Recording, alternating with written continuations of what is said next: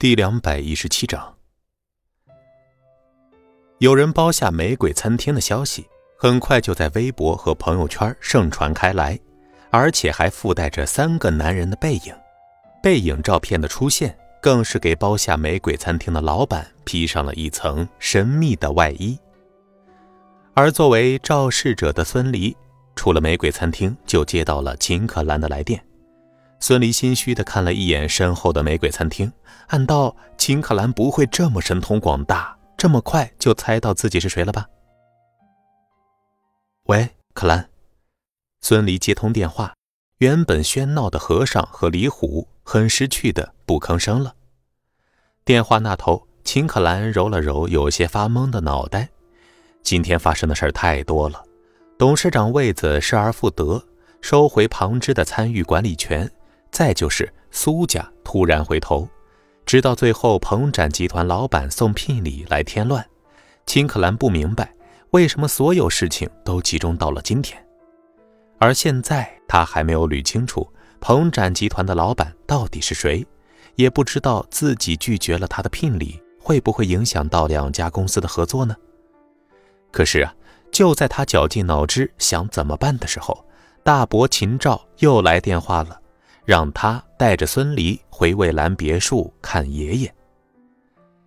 秦可兰自然知道秦家人的意思，这时候让自己带着孙离回家，肯定是让自己和孙离分手，而后答应彭展集团老板的求爱。且不说秦可兰根本就不知道彭展集团的老板是谁，就算是知道，她也不喜欢用钱彰显存在感的男人。相比之下呢？孙离虽然土气了些，但多少还是个正直的人。而他也知道，此时孙离的父亲正在住院，正是用钱的时候。而据他所知，孙离现在唯一的收入来源就只有冒充自己男朋友的雇佣金。孙离在秦可兰最需要的时候帮助了他，而他也不会在这个时候断了孙离的收入来源的。你在哪儿呢？秦可兰揉着太阳穴说道：“我在东城呢。”东城。秦可兰下意识的皱了皱眉头，认为孙离又瞎玩。不过他现在没有心情管孙离了。现在赶紧去蔚蓝别墅，爷爷叫你。说完，秦可兰就挂断了电话。孙离看着手机屏幕，抬头对和尚说：“开车去蔚蓝别墅。”说完，孙离快速将身上的西装脱去，重新换上了原来的旧衣服，看得副驾驶上的李虎钦佩不已，暗道：“离哥就是离哥，身家都这么高了，还能穿进去这样的旧衣服？”孙离这里快速往蔚蓝别墅赶去的时候，秦可兰也驾驶着布加迪往蔚蓝别墅赶去，因为距离的缘故，比孙离更早到。孙离让和尚把车停在蔚蓝别墅附近的一条隐蔽小路上，而后下车跑去蔚蓝别墅。看着向前奔跑的孙离，和尚对着李虎说道：“虎爷，看到了吗？以后啊，咱们要向离哥学习，要低调，这样才能够扮猪吃老虎，坑更多的人。”虎爷深以为然的点了点头。孙离就是这样一步一步把南区虎爷坑成了小弟的。孙离走进蔚蓝别墅之后，立即被几个早就等在这里的旁支小年轻拦住了。哼，识相点就自己离开，不要耽误我们可兰姐。就是就是，可兰不是你这个乡巴佬配得上的。没错，看你这一身穷三样，给彭展老板提鞋都不配。听着小年轻们的话，孙离皱了皱眉头，说：“可兰呢？可兰也是你这个乡巴佬能叫的？叫秦总。”小年轻推搡着孙离的身体说道：“我再问一遍，可兰在哪里？”妈了个巴子，蹬鼻子上脸是不是？老子说让你喊秦总，举着拳头就要往孙离的脸上砸去。孙离心中冷笑啊。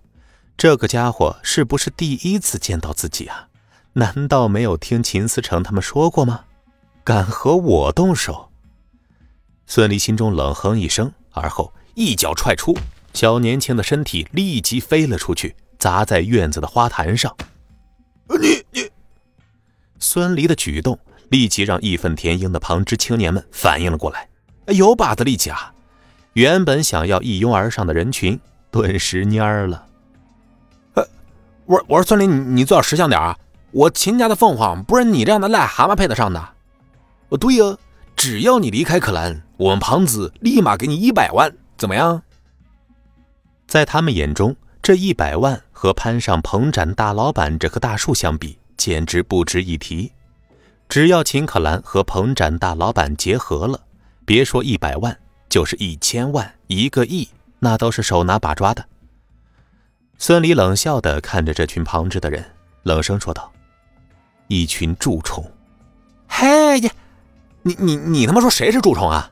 你这个窝囊废、软饭男，竟然还敢说我们是蛀虫！”我打死丫的！你们来呀！孙离杀气腾腾的看向人群，小年轻被孙离杀人的眼神给逼退了。孙离冷哼一声，抬脚往二楼走去。他知道秦可兰肯定就在二楼爷爷的病房之中。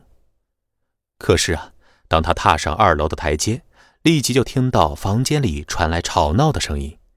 听着里面的声音，孙离不禁冷笑。他越发的期待十六号的到来了，他真想看看，当秦家人知道自己就是彭展幕后老板时候的神情，一定很有意思。本集播讲完毕，感谢您的收听。